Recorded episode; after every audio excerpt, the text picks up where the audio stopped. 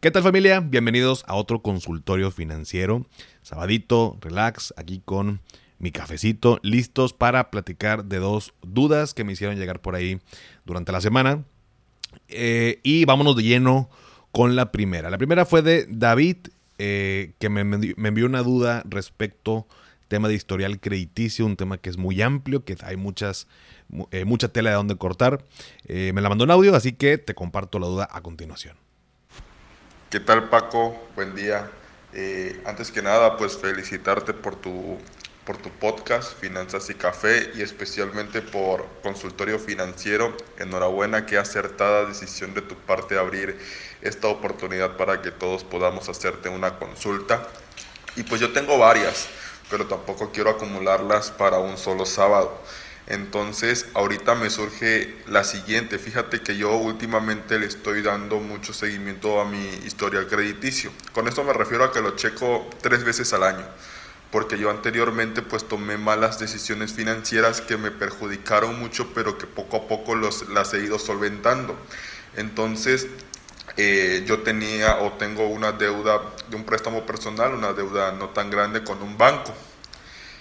El año pasado, la última vez que revisé mi historial crediticio, pues obviamente todavía aparecía esa deuda. Y justamente esta semana entré a revisarlo nuevamente y fíjate que el banco ya no, ya no aparece, ya no me aparece la deuda. Con esto voy, con esto quiero preguntarte, ¿Consideras que si ya no aparece en el historial crediticio la deuda como tal ya no la tengo en el sentido de que pues ya el banco digamos la dio por perdida y ya no me va a afectar en mi buró?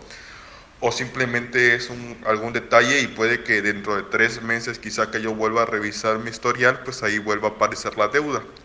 Te comento que en diciembre que yo revisé por penúltima vez mi historial y ahí aparecía aparecía como que el banco acababa de reportar, ya ves que al final del buró te aparece cada cuánto van reportando, te aparece como un cuadrito con cada mes, entonces en noviembre habían reportado pues que yo no había pagado y no me aparecía una fecha de, digamos, de eliminación de buró, simplemente seguía reportando cada mes. Esa es mi duda y decirte que esa deuda yo la adquirí por allá de 2018 Básicamente han pasado cinco años, no sé si algo tenga que ver. No quiere decir que la saqué y nunca pagué, estuve pagando como un año y a partir de ahí pues por problemas financieros ya no la pude solventar, pero pues ahora que le estaba dando seguimiento para poderla pagar, resulta que no aparece y realmente no sé qué deba hacer. Gracias, te mando un saludo desde, desde Tabasco y pues seguimos al pendiente de todos tus episodios. Mi estimado David, primero que nada, gracias por tus comentarios y por la duda. Em, y fíjate que te voy a recomendar el episodio 139 del podcast donde entrevisté al licenciado Wolfgang Erhardt, quien es vocero de Buro de Crédito. Y justo en los primeros minutos contesta la duda que me planteas, pero por supuesto te la voy a contestar aquí. Sin embargo, vale la pena que te avientes ese episodio y para todos los demás que no lo han escuchado, porque nos platicó cosas muy interesantes respecto al historial crediticio, cosas que terminan siendo mitos. Eh, uno cree que funciona de una manera, pero la realidad es otra y, de pronto allá afuera mucha gente cuando menciona algo repetidamente uno lo termina creyendo. Entonces nos desmintió varias cosas, nos ayudó para aprender otras. La verdad es que es uno de los episodios que más me ha gustado. Eh, entonces, bueno, te recomiendo ese episodio. Sin embargo, con tu duda concretamente, eh, primero es importante recalcar que la obligación de pago pues, no desaparece. Em, sin embargo, dependiendo el monto de lo que debas, hay cierto tiempo en que ya no te aparece en tu reporte de buro. Ahí te va. Deudas menores o iguales a 25 UDIs. Que a ver, ahorita mismo vamos a, vamos a hacer los cálculos porque luego UDIs, aunque ya lo he platicado y mucha gente ya sabe, eh, puede ser medio confuso. Pero estamos hablando de 193 pesos. Deudas menores o iguales a 193 pesos aproximadamente se eliminan de tu reporte de buró después de un año. Deudas mayores a 25 UDIs y hasta 500 UDIs, que vamos a hacer el cálculo, estamos hablando de 193 pesos hasta 3.875 pesos aprox, se eliminan después de dos años. Deudas mayores a 500 UDIs o el equivalente a 3.875 pesos y hasta 1.000 UDIs, que son 7.750 pesos, se eliminan después de cuatro años. Y finalmente, deudas mayores a 1.000 UDIs, o el equivalente 7.750 pesos, eh, se eliminan después de seis años siempre y cuando sean menores a 400.000 UDIs, que son 3.100.000 pesos aprox. Eh, que el crédito no se encuentre en proceso judicial y o no hayas cometido algún fraude en tus créditos. Entonces, bajo estos criterios es que después de este tiempo se eliminan de tu reporte de buro. Ahora insisto, esto no, significa que tu deuda haya desaparecido, sino que seguramente pues ya el banco vendió esta a un tercero. En tu reporte, David, aparecerá con una, pues puede que aparezca una X de color rojo y dirá algo así como atraso con más de, 90 eh, días o, sin recuperar.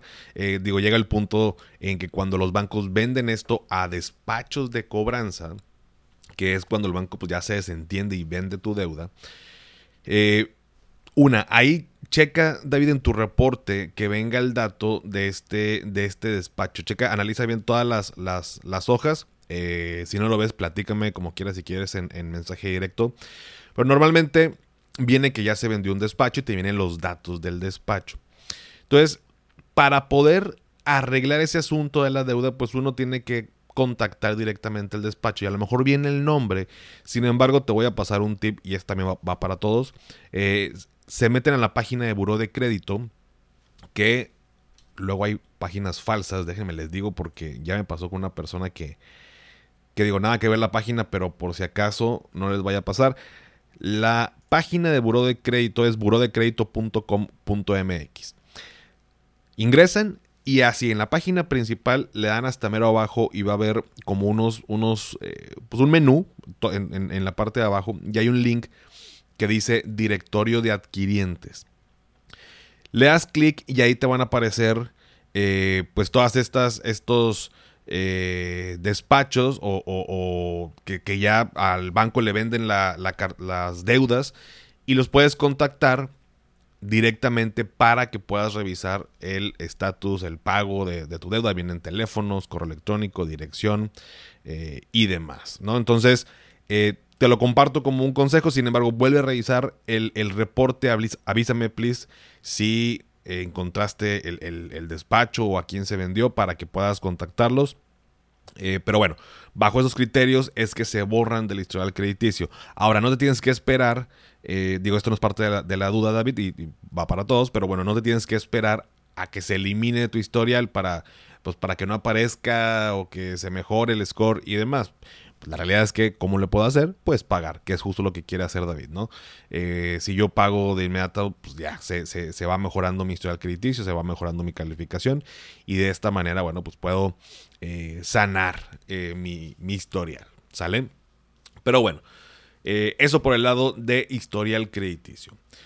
Y la segunda duda es respecto a GBM, por ahí en el grupo de Telegram había eh, esta duda de cómo, cómo, qué es GBM eh, o cómo me ayuda para, invertir. Entonces, cuando, cuando, yo quiero invertir en instrumentos, vamos a, hacerlo muy sencillo, ¿no? Acciones de empresas, ETFs, eh, e fibras y demás, este tipo de, de, instrumentos o este tipo de activos. Necesito un, un intermediario, ¿no? O sea, yo, yo no puedo ir directamente con eh, FEMSA y decir quiero comprar tus acciones, sino que uno lo que hace es abrir una cuenta en una casa de bolsa, GBM es una casa de bolsa, eh, tienen esta, esta plataforma GBM Plus y a través de, esta plataforma, o sea, uno abre su cuenta, eh, le piden ciertos datos, por supuesto personales y, este, la cuenta de donde se va a hacer el, a fondear ¿no? Para poder invertir. Y ya teniendo esta plataforma, ya teniendo la cuenta hecha, se abre un, pues, miles de opciones dentro de este campo que, te acabo de mencionar. Y pues yo decido en qué invertir. ¿Qué gana GBM eh, que yo haga una cuenta? Bueno, pues ellos nos cobran comisiones por estas transacciones que hacemos de invertir nuestro dinero en tal ETF, en tal acción, en tal fibra y demás. Así como GBM hay otras eh, plataformas, otras casas de bolsa, está por ahí Bursanet, Está por ahí eh, Best, está por ahí también Weltio, que ya les he platicado. Eh, hay diferentes eh, plataformas o casas de bolsa, intermediarios a través de los cuales yo puedo invertir. Al final del día, cuando yo invierto, por ejemplo, en Apple, pues la acción no va a costar más barata o más cara dependiendo la casa de bolsa en la que invierta. la acción cuesta tanto, ¿no? Lo que va a variar es cuánto me cobra de comisiones a casa de bolsa por hacer esa transacción. Entonces, eh, al final del día, para hacerlo muy sencillo y concreto, pues GBM termina siendo esta plataforma eh, de la cual es intermediario por medio del cual puedo hacer mis inversiones. Eh, ya el, decidir en qué invertir es otro boleto. Eso no es tan sencillo, ni tampoco te voy a dar sugerencias aquí de qué empresa, qué ETF y demás. Eso cada quien, bueno, ya lo hemos platicado en otros episodios, eso es, eh, conlleva cierto eh, tiempo, educación, eh, tomar por ahí algún, algunos cursos y, demás. Ya te he recomendado por ahí el, webinar que tiene Luis Miguel Altamirano, que en redes es, es arroba Luis Mi Negocios. Es muy bueno ese webinar. Luismi también, por supuesto, pero ahí puedes empezar a, adquirir ese conocimiento de cómo invertir en bolsa, cómo invertir en este tipo de instrumentos eh, y cada uno va haciendo sus inversiones.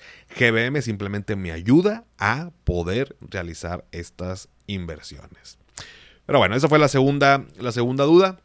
Y te había dicho que dos, pero voy a agregar una tercera que estoy recordando que más que duda, bueno, sí fue una duda, pero fue algo que estuvimos comentando en el grupo. Eh, sobre la tasa de referencia. Eh, veíamos en la semana que CETES a 28 días llegó a, 11.19% de rendimiento anual y, les, mandé una gráfica por el grupo donde les decía que se me está bien curioso ver eh, el, histórico de rendimientos de un año o 12 meses hacia atrás de CETES, cómo va eh, una línea ascendente, ¿no? Que es algo que, pues, curiosamente nunca se ve, ¿no? O sea, eh, o es bien raro que se vea. Em, esto pues, ha sucedido por todos estos incrementos en tasas para controlar la inflación, digo, ya hemos visto eso.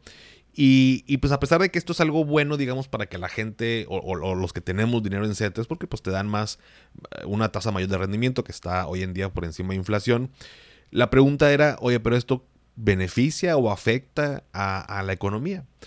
Y básicamente, cuando, eh, o en términos eh, económicos, pues cuando sube la tasa de referencia suceden dos cosas. Por un lado, eh, el, CETES, para agarrarlo de ejemplo, pues el rendimiento tiende a subir porque sube esta tasa de referencia y a la par los créditos se vuelven más caros porque sube la tasa de referencia. Em, por eso es cuando en, estas épocas no se recomienda pedir préstamos, créditos o, solventar las deudas que tenemos en tarjetas de crédito justo por esta variación en la tasa hacia arriba. Y cuando baja la tasa de referencia, que en, un futuro va a suceder, pues va a bajar el rendimiento de CETES y también los créditos a la par se van a hacer más baratos. El costo de financiarnos va, va, a, ser, va a ser menor. Entonces, ante un escenario como el que estamos viviendo ahorita, ¿cómo es que dices, oye, pues, pues qué padre CETES que me está dando buen rendimiento, pero pues como que no puede ser todo tan bonito? Pues no. La realidad es que ante un aumento, o sea, el, el, hecho de subir la tasa de referencia es incentivar a que la gente ahorre en vez de que consuma, o sea, en vez de que gaste su lanita en cosas. ¿Qué pasa cuando alguien deja de gastar su dinero eh, en una economía? Bueno, pues la economía se, se frena, se detiene porque no está girando el engrane, ¿no? No, no hay consumo, no hay este, varias cosas se, van frenando y se frena la, economía o el crecimiento de una economía. Entonces, eso es el impacto que estamos viviendo y, bueno, pues son efectos de toda esta política monetaria eh, que se ha estado implementando, que bueno, pues espero que pronto se solucione. Ahorita hay todo un rollito, eh, hay un buen chismecito con el Silicon Valley Bank, ya hablaremos de ese tema está bien interesante el caso y está muy, eh, digo, no quiero sonar alarmista, pero está crítico el asunto. Vamos a ver cómo se desenlace y ya les platicaré. Pero bueno, Por lo pronto, familia, esas son las tres dudas, preguntas eh, que me hicieron por ahí en la semana que hemos platicado. Ya cada vez somos más también en el grupo, cada vez se, nos desenvolvemos un poquito más o, se les quita la pena de platicar. Para eso está el grupo, para eso estamos. No necesariamente es que te tengan que contestar yo. Hay mucha gente ahí que, que también ha contestado y súper bien y todo. Eh, entonces, pues nada, muchas gracias. Únanse al grupo de Telegram para que me mandes tus dudas. La liga te la voy a dejar en la descripción. Eh, y sígueme en Instagram, TikTok, Facebook, Twitter como arroba finanzas y café, al igual en YouTube. Dale seguir en Spotify para que te aparezcan los episodios en automático cada sábado. Y si todavía no has calificado el podcast en Spotify desde la aplicación, me ayudarías muchísimo si me regalas 5 estrellas. Obviamente, solo si te gusta el contenido y esto me ayuda a llegar a más personas. Y antes de despedirme, recuerda, haz lo que te haga feliz, tómate un rico café, te mando un abrazo y espero que tengas un excelente fin de semana. Hasta pronto.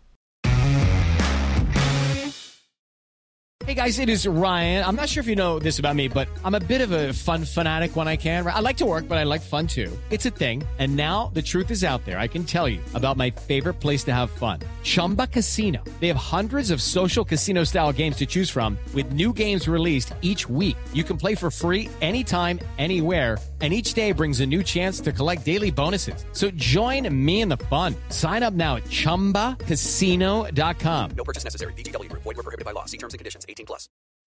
When you need mealtime inspiration, it's worth shopping Kroger, where you'll find over 30,000 mouthwatering choices that excite your inner foodie. And no matter what tasty choice you make, you'll enjoy our everyday low prices, plus extra ways to save, like digital coupons worth over $600 each week. You can also save up to $1 off per gallon at the pump with fuel points. More savings and more inspiring flavors make shopping Kroger worth it every time. Kroger, fresh for everyone. Fuel restrictions apply.